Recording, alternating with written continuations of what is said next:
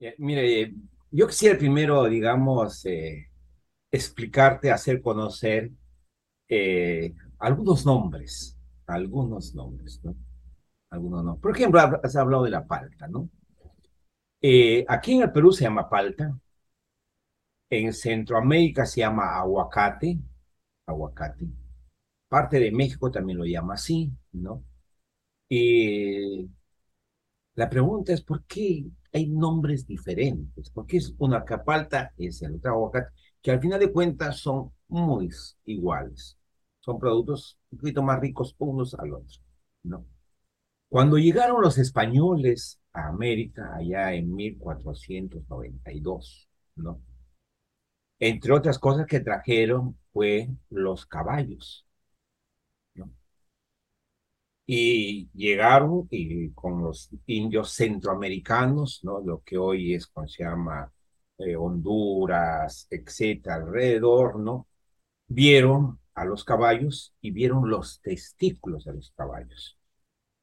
Y los eh, dijeron, mira, esto, eso, los testículos, que ellos no sabían cómo se llamaba, era igualito a esta fruta que ellos lo llamaban aguacate.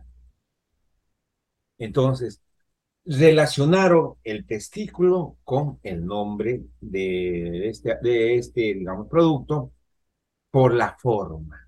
Es por eso que se llama aguacate. Cuando tú pides un aguacate y se lo pides a través, de, o lo pides frente a un especialista, dice, está pidiendo los testículos del caballo. Entonces, mire, pero aquí en Perú se llama palta y su nombre palta, la palabra en quechua significa mujer con bulto o mujer embarazada. La palta crece, llega a florear, cae la flor y empieza a, a tornarse, a crecer el fruto. Pasan nueve meses, nueve días desde el momento que empieza a crecer hasta su momento de cosecha. Es por eso que para el mundo andino la palta era lo que pasaba a una mujer, ¿no? que cuando se embaraza llega al noveno día, al noveno mes, con el noveno día, a dar a luz. Entonces, para nosotros la palabra palta, ¿no?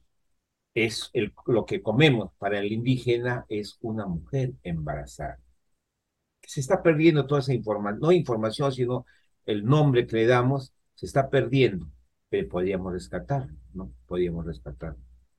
Y, y ahí viene, por ejemplo, esa chica está palteada, que en quechua significa mujer embarazada sin compromiso.